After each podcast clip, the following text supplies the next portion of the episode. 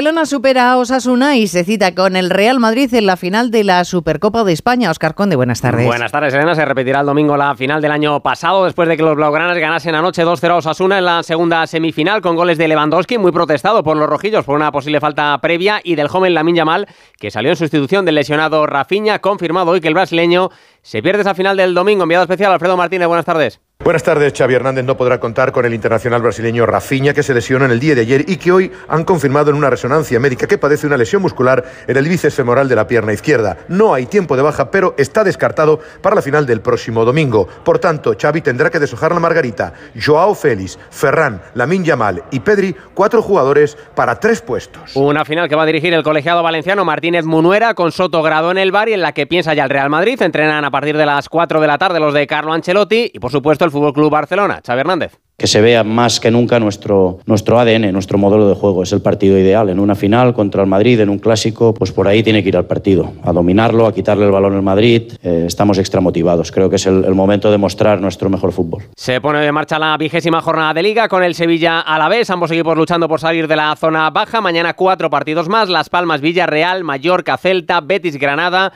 y todo un derbi vasco como es ese Athletic de Bilbao Real Sociedad. Los entrenadores Valverde e Imanol. Todos esperamos este partido. Todo el mundo hablando, pim pam, esto, lo otro, el árbitro por aquí, por allá. Está claro que el partido va a ser duro porque todos los derbis son duros. Los de antes, los de ahora y los que vendrán después. Todos con ganas, con ilusión, sabiendo que enfrente tenemos un equipo que está en un gran estado de forma. Siempre los derbis son muy, pero que muy igualados. Este sí cabe, por cómo están los dos equipos, no va a ser diferente. En el Rally Dakar se ha completado hoy esa etapa maratón dividida en dos días con la victoria de Sebastián Loeb por delante de Carlos Sainz. Mañana jornada de descanso con el español como nuevo líder de la general con más de 20 minutos de ventaja sobre el sueco Ekstrom. La mala noticia ha llegado en motos con la retirada de Joan Barreda. Además, la selección española debuta hoy en el europeo masculino de balonmano. Lo hacen los de Jordi Rivera ante un hueso duro de roer como Croacia. Los hispanos llevan 10 años sin bajarse del podio continental. Bronce en 2014, plata en el 16, oro en el 18 y en el 20 y de nuevo plata en la última edición de 2022. Uno de los hombres importantes de la selección, Alex Dusevayev, en Radio Estadio Noche que se nos ha dado bien este campeonato en los últimos años y ojalá y seguir. Sabemos de la responsabilidad que tenemos, pero también